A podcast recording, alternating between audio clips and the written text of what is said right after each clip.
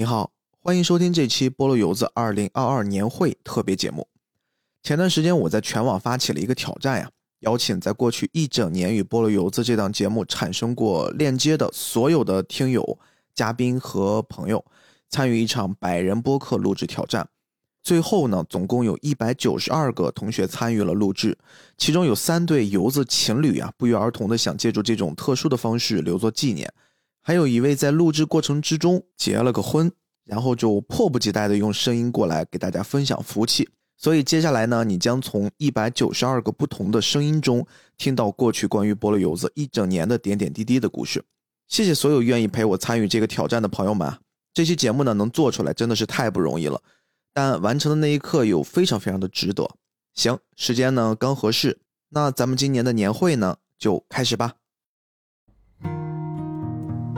两年前的某一天，我兴奋且忐忑地上传了《龙珠》的那期节目，那是属于波洛有子的第一期。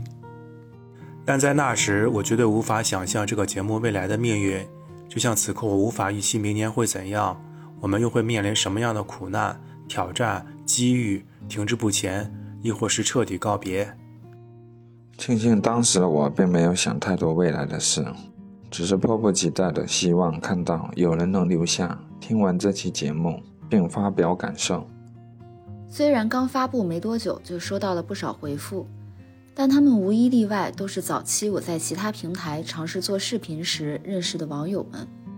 或许他们不懂什么是播客，但冲着逼哥又不务正业的更新了一期新节目，来捧个场的心态给了我鼓励。那天刚好是大年二十九。匆忙的回复感谢后，便开始忙着收拾准备过年。我当然是开心的，但心里却一直期待那个陌生的名字出现。大概在发布的两天后，一个叫海洋天空 VK 的朋友，在那期节目下指正了一处错误。虽然跟预期有些违背，但也总算是安心下来，至少这档节目真的有人在听了。我们很早就把每年农历年的最后一期节目定做菠萝油子的周年庆，一来很多播客节目都兴在周年的时候做总结回顾，二来也会在这个阶段做一些区别于本身节目风格之外的更轻松，或是吐露心声与听友同乐的节目。而每年的年底，大家也约定俗成的喜欢把一年的总结跟听友们分享，为了不让大家产生逼哥又多水了一期节目的心理。干脆决定将这些需求合并到一起，有总结，有回顾，有展望，有嘻嘻哈哈。嗯，这不就是年会吗？于是，菠萝油子年会这个一年一度的特殊节目就这么诞生了。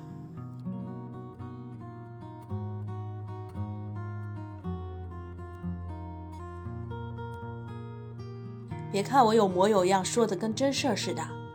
其实年会节目也就办过一次，老听友们一定都记得，去年那次我们前后忙活了好久，做了很多构思和计划，最终做了一期痛并患了者的节目。当然啦，也是那期节目后，斯派考暂时告别了菠萝油子。二零二二年八月一号，青岛的天还透露丝丝凉爽。我跟命中刚刚录完宝可梦那期节目，带着兴奋劲儿，我跟他第一次说了今年年会活动的想法。命中是北京人，从去年在筹办年会活动的时候，我就暗暗决定，菠萝油子以后每年年底都要去一座城市办线下年会。今年刚好在命中的主场，多少我心里还有些底气。但随着疫情的反复，逐渐临近年根的我很清楚，今年呢多半是完犊子了。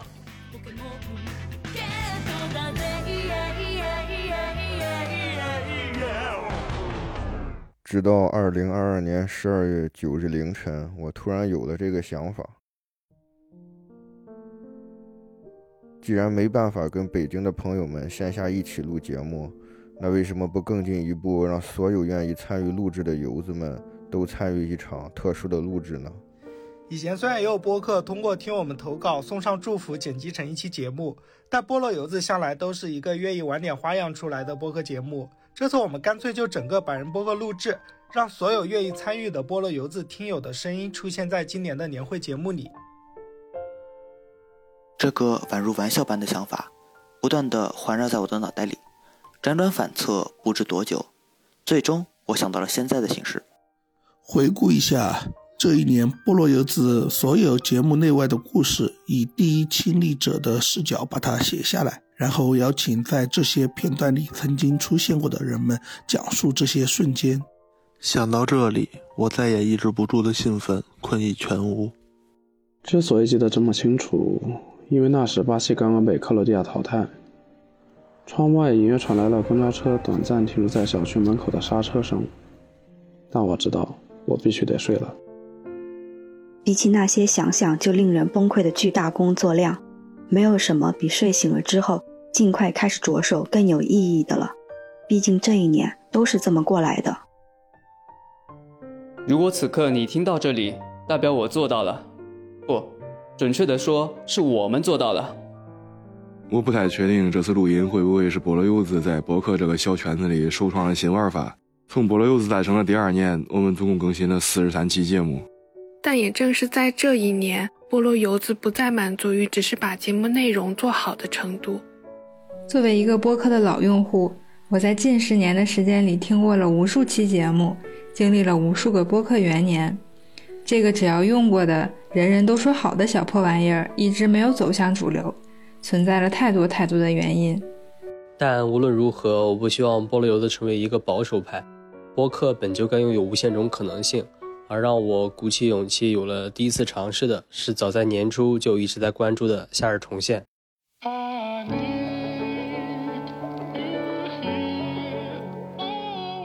因为这部作品的特殊性、时间回溯和反复循环的特点令许多人着迷。是否可以通过某种方式，让听这期节目的人也能享受跟看《夏日重现》同样的体验，变成了我们最初的念头。播客或者说声音普遍都是线性的传播方式，我们按照顺序说，你们按照顺序听。顶多有一些倍速爱好者，也只是一定程度上改变进度条完成的效率。哎，进度条的存在，不正是改变线性播放的关键吗？如果我们可以通过一定的引导，让听的人不按照进度条从左到右的方式收听，不就可以实现我们的想法了吗？你看，有时候想要做成一件事儿，真的就是一个念头，一个点子。既然有了思路。就必须找到一些具体的操作方式，因为我们对节目有莫名的自信，所以过去从不会在 show notes 里添加可以跳转的时间轴介绍。比起让部分听众选择性的听段落，我们宁可放弃掉纳错人的体验。听起来满满的创作者傲慢，但也确实是我偏执的坚持。而此刻，时间轴的跳转有了新的用武之地。通过一些文字描述的引导，让时间轴成为穿梭时空的道具，这简直太酷了！我兴奋地把这个想法告诉了命中。一直以来，命中总会给到我一些超脱年龄的信任。他那时刚上班没多久，自己忙得不可开交，却也像这次一样，满口答应陪我尝试这个听起来就很复杂的挑战。我们私下将它称之为互动播客，与过去所有的节目都不同。这次，我们真的希望能让大家玩起来。人有时候就是这样，年龄所限制的从来不是热爱，而是周围人看待你的方式。很幸运，我的搭档，我的高筒靴，他们的目光会看向和我相同的方向。那期节目最后的呈现方式，相信此刻你们也早已尝试过了。后续的过程，我们像迭代版本一样，不断增加了各种可能性。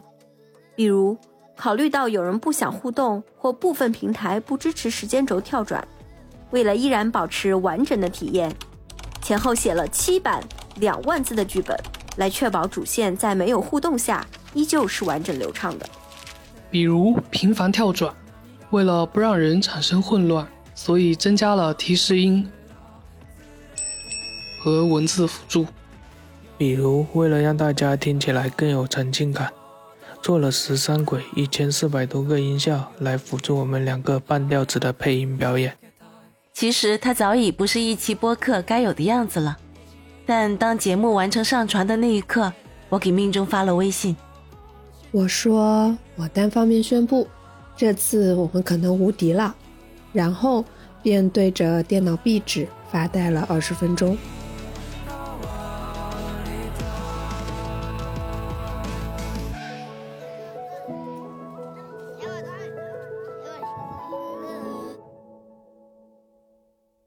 或许是大家的尝鲜体验，或许是夏日重现本身自带的高人气。总之，那期节目虽然我们再三的向小宇宙争取下，依旧没有获得推荐，但还是在评论区看到了比以往更详尽和认真的回复。播客很有趣的一点在乎纯粹，不只是因为赚不到什么钱，但依然有不少人愿意为制作一期期节目煞费苦心的纯粹。也包括愿意花人生中大把时间听几个人唠叨，同时还愿意解锁手机屏幕写下某个瞬间感受的纯粹。在夏日重现跟大家见面后的五周后，一期虽然数据不算太好，但足以令我在评论区感到幸福感的黑门和大家见面了。所以，你还满意吗？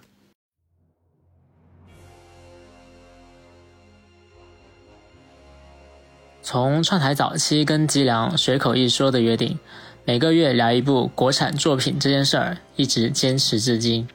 在录黑门那期节目的时候，正值随处可见各种 AI 小程序泛滥的阶段。因为题材的特殊性，我跟命中再一次有了突发奇想：以往邀请的嘉宾都是人，这次有没有可能邀请一个完全由 AI 打造的嘉宾呢？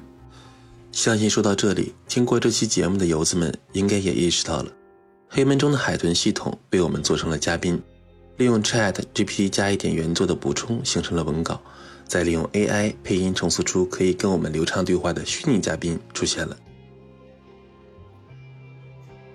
之所以前面说的评论区让我感到幸福。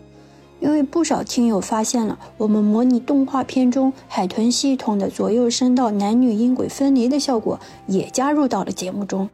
就像偶尔被人夸赞菠萝油子的 BGM 好听一样，那些可能并不是那么容易被发现，但很耗费时间的小用心，一旦被注意到，幸福感油然而生。所以，谢谢你们包容菠萝油子做的各种尝试，并心甘情愿成为小白鼠的同时，也谢谢你们的品味。希望未来有一天，当一些玩法流行了起来，你们可以很傲娇的说：“嗨，在2022年就已经尝试过了。”比起一岁的菠萝油子，今年的节目开始有了更多新鲜的声音加入。除了命中作为三代目常驻主播外，还包括了特别多有台嘉宾、B 站 UP 主，甚至一些业内创作者的声音出现。某种程度上说，这种蜕变源自年初的那段阵痛的经历。自从 Spike 离开了菠萝油子之后，我为此停更了一段时间，甚至萌生了想要放弃的念头。以至于前几天我跟命中开玩笑说：“你有没有准备好今年年会后，因为一些神秘力量，说不定也会跟菠萝油子告别？”站在岁末年终的轨道上，一瞬间，我开始理解三井寿曾经的那份懊悔，如同懊悔。当初如果没有放弃篮球的两年空窗期，自己会不会变得更强大一般？如果当时我能更快的从阵痛中走出来，尽快的恢复更新，会不会我们的订阅会更多？会不会曾经那些离我们而去的听友都会留下？会不会我们的节目可以多上几次首页？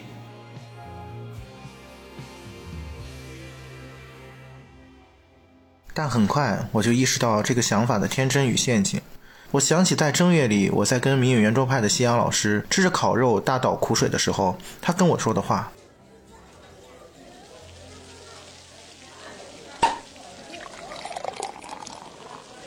菠萝油子是有自己的生命的，他的生命如果就该止步于此，那就给他好好安葬。如果他能活下去，也要给他足够的时间开花结果。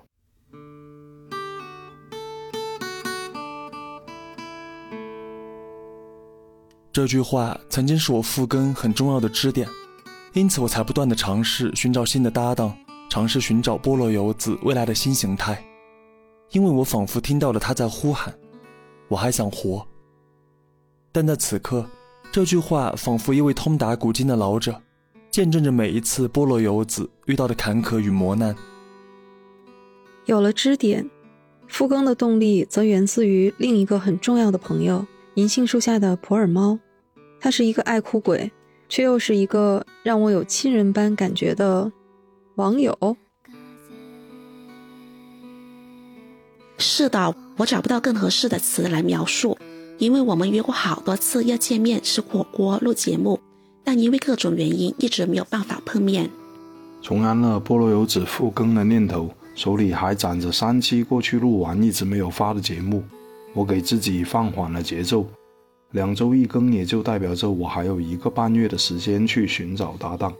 在此之前，如果还是没有遇到合适的话，那便是正式做再见的时候吧。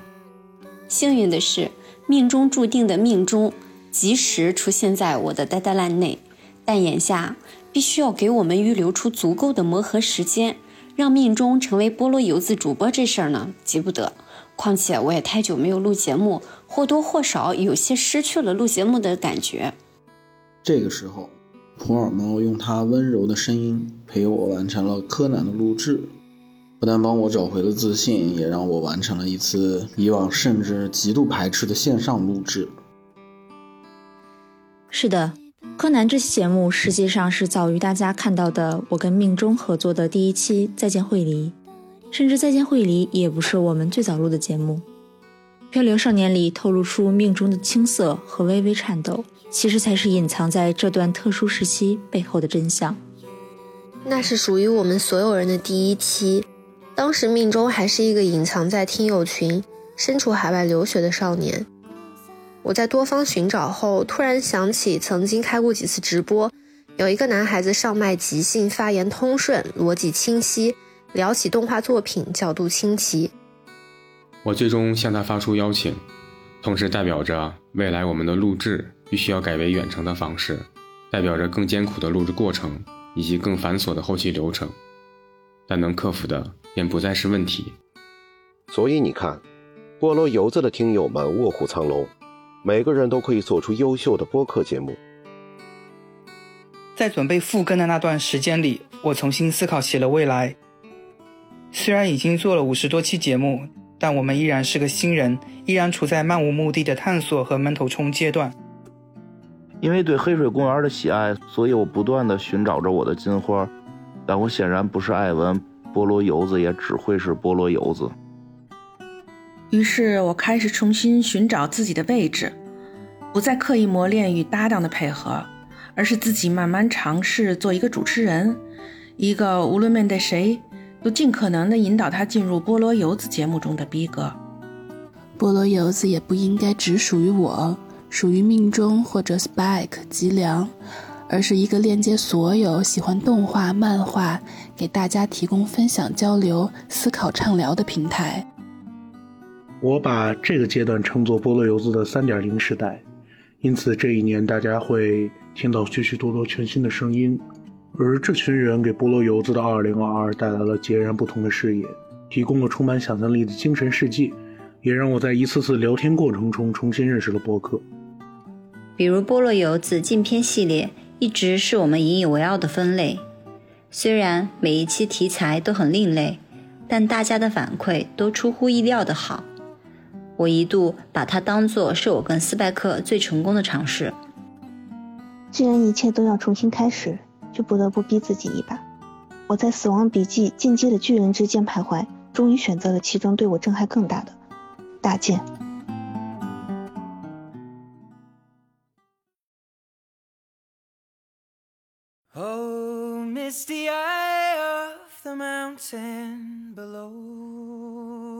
没错，或许在未来我们会好好做一下其他两部作品，但这一次还是让这群斩妖除魔的姑娘们给我一点力量吧。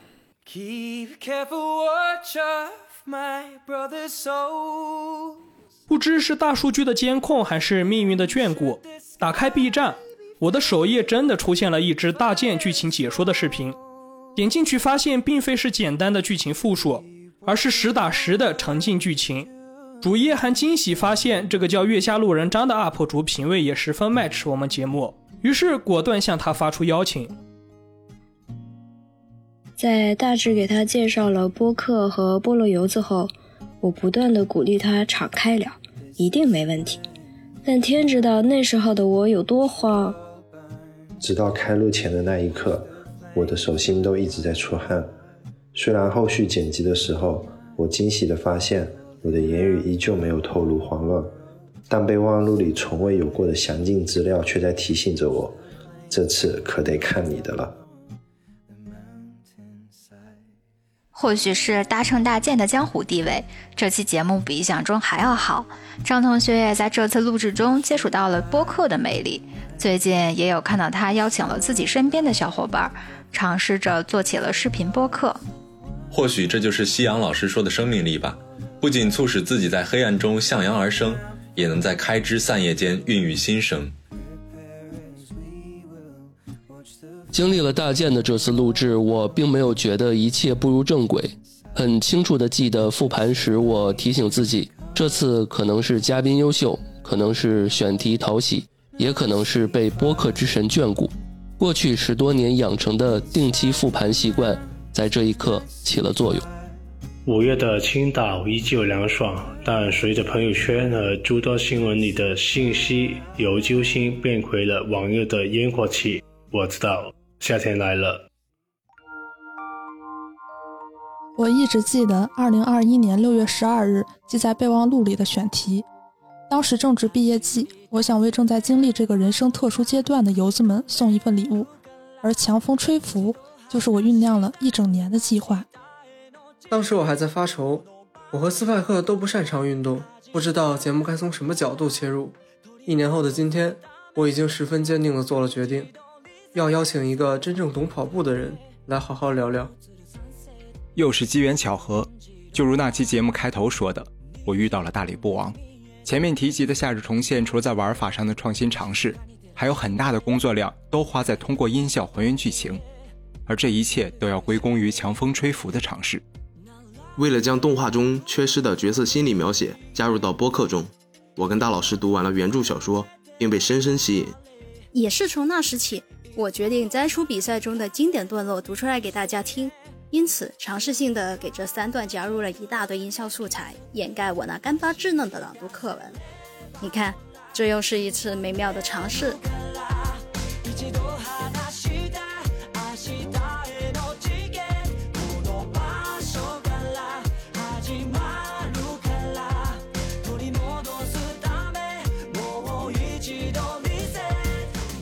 和大老师的合作十分顺利，以至于能偷偷排进我今年的 TOP 三，同时也彻底的让我相信菠萝油子三点零所构想的方式行得通。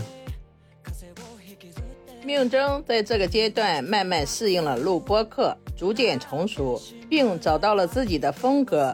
我也慢慢开始让他尝试一些过去没看过的作品。早在录《动力间游记》的时候，我就意识到，如果想长期把节目做下去。我们过去几十年看的那些东西，早晚会聊完。如果没有办法练出一周的时间去接触一部全新的作品，并做出不低于往期同质量的节目，那么菠萝油子注定还是一个无法进步、无法给听友带来惊喜的播客。从此刻回看，这一年命中做得十分出色，当然他的品味和兴趣也足够绵长浓郁。因此，我们不但做出来了罗小黑。也孵化出了宫崎骏星球和宝可梦宇宙两个备受关注的系列。这两个部分未来我们会认真准备付费节目，以播客养向往。做播客的两年来啊，认识了好多朋友。鉴于播客呢本身小圈层，竞争小，亦或是确实没有那么浓烈的铜锈味儿，我真的很想跟大家分享一些关于主播之间的故事。经常听节目的应该都知道“一桥一路，永不落幕”这个莫名其妙的 slogan。仙境之桥的未央白马确实是我最先接触的圈内好友，他们从不会吝啬地给予我们鼓励和支持。虽然去年双十二我们曾经串台聊过一次二次元购物话题，但毕竟既不属于仙桥调性，也不是游子 style，所以今年八月萌生了想邀请未央好好聊一部动画片的念头。结果一问，还有意外惊喜，未央要当妈妈了。所以，如果以仙境之桥粉丝的身份，我真的可以特有面的掐腰傲娇，咱老逼头是第一个知道这个消息的。趁着未央生龙活虎，有了那期《花与爱丽丝杀人事件》，本以为这部作品简直就是为我们俩节目串台而生。有趣的是，未央说：“我没想到你这么文艺。”而我也没想到她如此少女。很长一段时间，我一直在为精简各种口癖埋头苦干。这期节目突然让我有了严重的不适。一个录了三年节目的主播，在聊天的时候真的会发光。不仅体现在流畅的表达，还有让我省心一万倍的后期上。那期剪得特顺利，几乎是平时工作量的一半。但此后我却花费了远超于另一半工作量的时间，时不时为央妈定期送问候。未央很坚强，到生宝宝之前都一直活力满满的坚挺着。同样坚挺的还有白马，他的二零二二整个是在自我修复中度过的。眼瞅着微信后缀从主拐版到附件版，从健步如飞版到过敏版，从过敏又到了新冠，似乎已经没有什么能够打倒他的了。但果真如此吗？即便我现在全职做播客，那每周更新往复呢，都会压得喘不过气。更何况是在未央缺席的日子，白马要带着姐妹们边工作边硬顶，那何等的 respect！仔细想想，这似乎也是我们这些选择做播客主播的常规心态，绝大多数都是这么扛过来的。或许用“扛”这个字都是对他们的侮辱。如果没有热爱，何来坚持？哦，对。白马忙里偷闲，还顺便结了个婚，我只好丢去几桶青皮，遥远祝福。这或许就是播客下的友谊，而友谊的往复，则在几个月后一次谈话中堆叠。白马知道我现在生活拮据，就给我介绍了一个活儿。我以东西聊东西边缘人的身份加入了这个有趣的团队，认识了苏雅、苏老师和 Rachel。如果大家对于海外各种有趣的事感兴趣的话呢？不妨去试试看。更奇妙的是，我从他们的身上找回了最初决定做播客的激情，一种莫名其妙但是充满干劲的兴奋感。那个阶段没什么听众，甚至也完全不在乎什么该说什么不该聊，好似儿时般无忧无虑。有不少人给菠萝油的提供选题，我也一直都委婉回绝了，让大家不要限制我们做指定的内容。还想让我们保持那份纯粹，我们聊自己喜欢的动漫，才是你们熟悉的菠萝油子的味道。其实这么说，也就是为了能让选题更自由。好比想到儿时无忧无虑的生活，我会联想到曾经把玩四驱车的那段时光，进而想到了带我入坑的那部远古动画《四驱小子》，最后想到了我身边最可能会跟我有同样经历的瞬间思路老师，于是。便有了那期节目。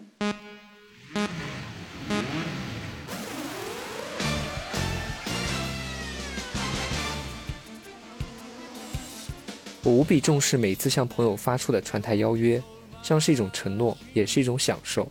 承诺的是节目的品质，享受的是以播客会友时的酣畅淋漓。关于选题和朋友，有时候天生会夹杂着一丝宿命感。今年的疫情反复，让院线继续寒冬了一整年。难得有一部我们感兴趣的院线动画《杨戬》上映，我仿佛提前嗅到未来铺天盖地的《杨戬传说》《封神起源》《二郎神传》的话题泛滥。权衡之下，我想到了精通历史的张志浩老师，以及与杨戬紧密相关的《宝莲灯》的故事。那期节目啊，录制的特别爽，张老师一气呵成的表达，让我感受到了这个男人该死的魅力。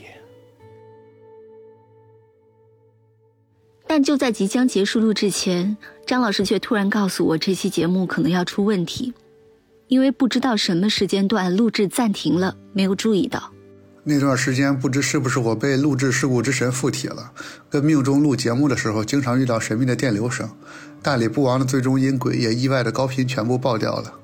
这次正当我打算使用内录的版本时，张老师用了不到两个小时，重新参考我们先前的对话，补录了一条语气。状态甚至即兴发散都几乎一模一样的全新音频，所以其实大家最终听到的版本并不是真实的对话。我再次对这种表达能力极强且录制状态极佳的人心生崇拜。希望有一天我也可以像他们那般。或许是源自播客听众身份的感受，我始终认为检验菠萝油子节目好坏的标准，应该是在一年后是否有人听完这期节目依旧还觉得不错。我们不排斥蹭热度的行为，但我们有一套对待自己节目态度的坚持。说到这里，我想起了曾经在微博搜自己节目的时候看到的一条评论：“菠萝油子现在的节目对于流量的谄媚，真是让人感到恶心。有时候被误解，还真是表达者的宿命。”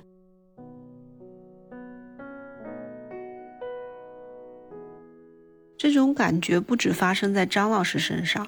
七月中旬，我们收到了 JustPod 的邀请。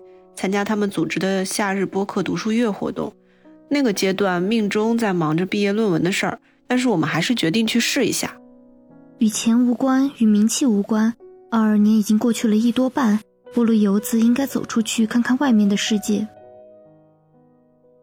JustPod 分给我们的是新兴出版社《JoJo 漫画系列》，刚好在二一年的时候，我们聊过前两部。原本也有跟命中继续聊啾啾的打算，也算是一拍即合了。真正的考验是分给我们的录制嘉宾，张亮跟迪奥两位老师都是资深的漫画迷，他们无论从接触周周的时间、收藏周边的数量，还是对这部作品的理解，都令我们敬佩。但也正是从那一刻起，我意识到，其实没必要在节目里显得自己什么都知道，这很累。也很假，播客不是科普专栏，主播更不是百事通，而这才是邀请嘉宾的意义。所以，如果听完那期节目，你们应该能感受到菠萝油子又一次发生了些许改变，不只是节目本身张亮和迪欧带来的极为精彩的讲述和分享，还包括了盖在泥土里的嫩芽，倔强的掀开沙石。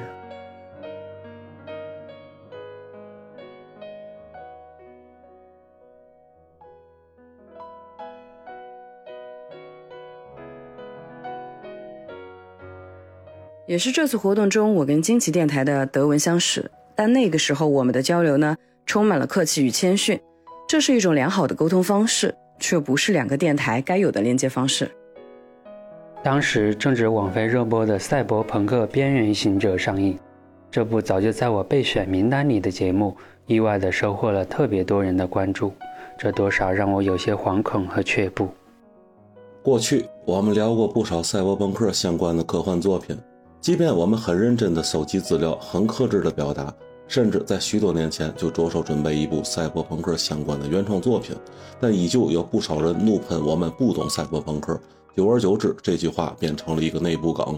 虽然那个时候我依然不知道正在聊天的姑娘就是德文本人，之所以对她印象深，因为我总是会在他们的节目里听她自我介绍，觉得发音应该是“敦”，也就是后来节目里最后开的那个玩笑。他很痛快地答应了我的串台邀约，同时我们也很快达成共识，选择避开这个风头，让作品和观众都冷静一下。结果一等就等到了十月。德文身上有一种南方女生特有的婉转感，在剪辑那期节目的时候，我真的不断冒出这种想法，但真的是一时半会儿想不起有什么合适的词，所以我才会在微信里说啊，我好像突然 get 到了小时候学的呢喃软语是什么意思。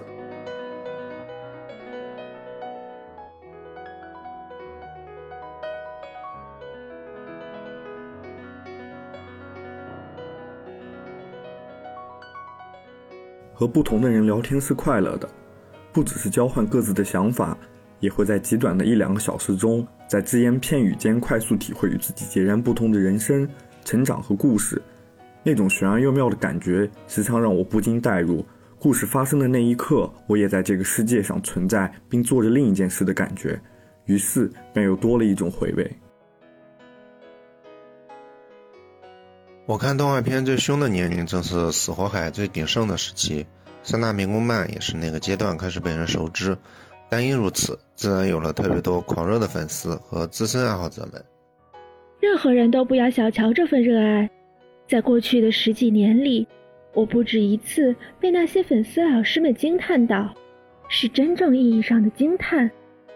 他们抽丝剥茧地将作品解构、解读，甚至做出了完成度极高的二创，这是我无法做好、更无法做到的事情。所以也是我们在创台最初说的“菠萝油子打死不了死火海”的缘由。但今年确实某种程度上是被打脸了，还是两次。Nobody knows who I really am. I never felt this empty before. 死神那期节目至今我都觉得做得很好。当得知死神要出千年血战篇之后，便一直关注着它的上映时间。盼过了整个春秋夏，终于在天气渐凉之际，看了那一声带着邦凯的熟悉呐喊。如果说岁月皆会在万物间雕琢些什么，免不了会有些记忆被模糊，精彩被淡忘。所以我提前半个多月约了命中，把三百六十六集 TV 版重新补了一遍，然后梳理出一条主线，让看过的、没看过的，听完这期节目都可以顺利的跟上全新的剧情。这算是一份给过去时光答卷，也是给未来的寄托。所以我们很自豪地说，即便是跟那些几百万播放的、一口气带你看完《死神》全系列相比，《菠萝油子》节目依旧不逊色。而三大民工漫的另一个《海贼王》，则是一顿纠结过后的释然。什么电台的孔老师在我做波罗游子之前就已相识，这么多年我们之间一直保持着微妙的联系。做了波罗游子之后，他给予我充足的肯定。二二年影视寒冬 Plus，一直到了年底才终于有了几部可以聊的院线电影。老孔不看海贼，常驻主播只有西多老师是海迷，因此邀请我去串台，于是便有了那期节目。起初的我依旧因为那些理由抗拒，碍于孔老师的盛情邀约，决定就不把节目放到菠萝油子中。但在与西多老师的畅聊中，我不断被摩擦着心里的那团火，那是源于近二十年前点燃的火苗。这大概就是海贼王的魅力了吧。那天我聊了很多，全然不像一个做客主播该有的样子，过去的点点滴滴一股脑的说了出来。直到孔老师把剪完的成片发给我听，我才意识到这是一期应该让菠萝油子里喜欢海贼王的朋友们也听一听的节目，因为喜欢海贼王的人一定会懂我在说什么。所以那天更新的同时，我附了一句，因为在更命中准备个大活儿，为了不断更，就拿过来更新了。但这期节目质量还是在线的，只是不是菠萝油子的风格。从此刻回看，相信大家也知道我们说的大活是什么。宫崎骏风之谷那连续的两期，真的让我们耗费了不少精力。年底的命中经常忙到无法休息，录音也都是应急时间来完成的，所以最终呈现的质量真的是又惊喜又满足。然而，就是这个时期还掀起了一段让我有点揪心的小风波。菠萝油子有七个按照地区划分的听友群，其中有个经常在群里聊天的朋友，在《海贼王》那期发布后一周给我发了私信。过去的他一直觉得《菠萝油子》这档节目是对内容负责、对质量负责的，但也恰恰因为那句拿过来更新，让他觉得我们变了，甚至来不及让我解释，在一段告别宣言后将我拉黑。做自媒体这么久，确实每天都会有许多新的关注和新的退订，有时候甚至上一秒还在谈笑风生，下一秒。就不知因为哪句话对我们大失所望。告别和迎新一直都是做播客无法避免的事情。对于一个主播来说，有一种特别简单的处理方式，就是不去在意。不是简单的不在意告别本身，而是从不在意迎新开始。只要你不把听友当做活生生的人，而是看作一串数字。欣然接受他们的赞美和崇拜，既保持了神秘感，也不会因为离开产生痛苦。虽然听起来有些残忍，但这真的是一个大主播应该掌握的方法论。从陌生人变熟悉是要花时间精力的，随着熟悉程度加深，是会丧失距离感，而距离感是互联网创作者最好的保护色。这个道理我从最初就懂，但我做不到。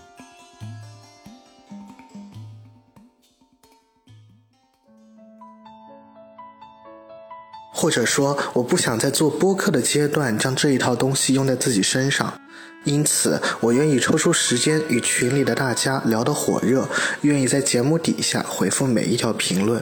因此，我会将听友拆分成小群，避免人太多，大家羞于表达。会大费周章的每周组织群里的小游戏。因此，每一个常聊天的人，我几乎都记得他们的兴趣习惯。面对每一份误解和离开，我会难过。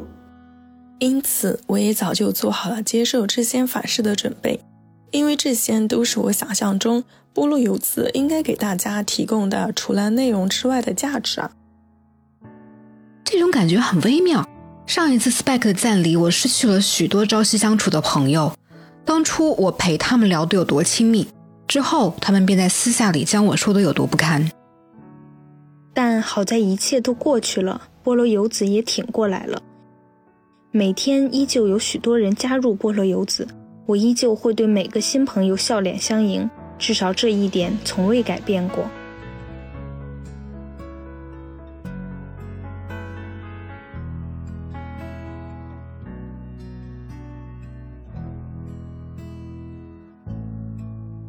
回想两岁的菠萝油子，最大的变化大概就是我们终于通过这档节目链接了真正的从业者。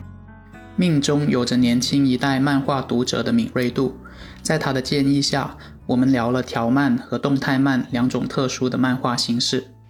在日月同错这期节目中，为了能更好的给大家讲清楚动态漫的特点以及行业发展，我们临时托未央的关系联系到了燃野文化的南宫红老师。其实我们都共同的在许多群里，但贸然添加好友、发出邀请，总归不是一件礼貌的事儿。幸好南宫十分痛快的答应了我们的请求，于是有了大家听到的那段十分钟的行业介绍。菠萝油子的听友们，大家好，我是燃野文化的南宫红。从二零一五年，更有趣的是，我们在录制的时候并不知道南总会聊些什么，直到后来收到了他的录音合进节目。才惊喜的发现，刚好与之前的内容完美匹配。惊喜和意外总是会发生在许多瞬间，多美妙呀！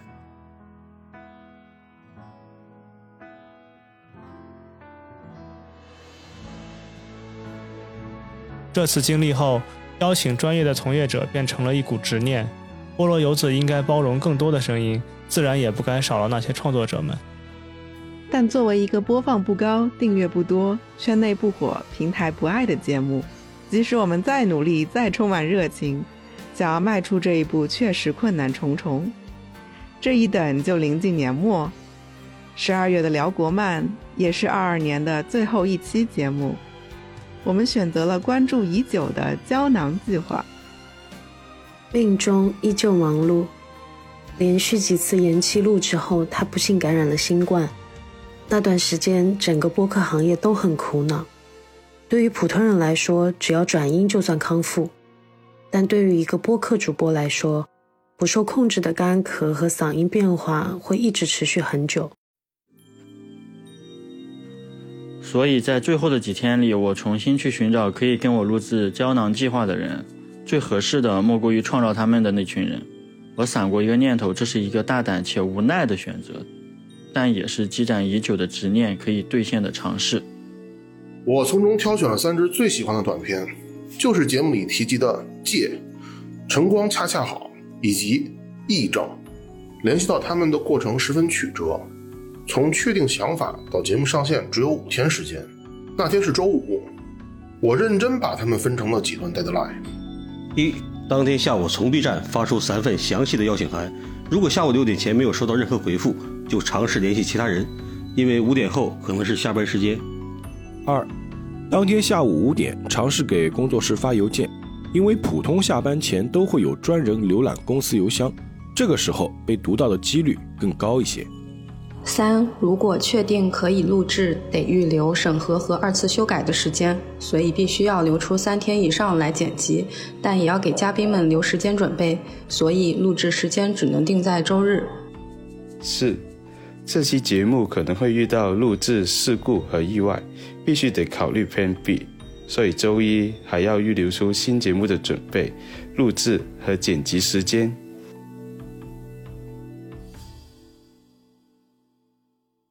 就是这样的 deadline 频繁的发生在这一年我的生活里。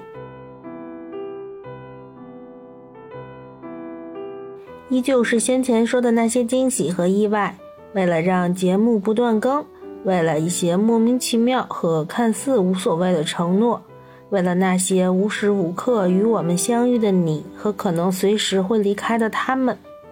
二零二二年十二月二十三日下午六点零二分。我很幸运的收到了 Solid Studio 的回复，给了我主理人陈壮老师的微信，并在他的介绍下，我们成功的联系到了《借》的导演朱小鹏。我跟他们说明了前因后果，介绍了播客，介绍了菠萝油子。小鹏导演是一个很痛快的人，而我也从他朋友圈分享的动态，试图了解他的习惯、性格以及生活中的样子。可能因为过去的经历，当看到他一段 breaking 的大风车短片，我不知道从哪而来的勇气，觉得他会很好说话，向他询问起有没有其他胶囊计划创作者的联系方式。小鹏导演当刻回复：“你想要谁的，我都有。”现在想想，大概就是从这一刻，我就预感到这期特殊的、有里程碑意义的菠萝油子节目一定会做得很好。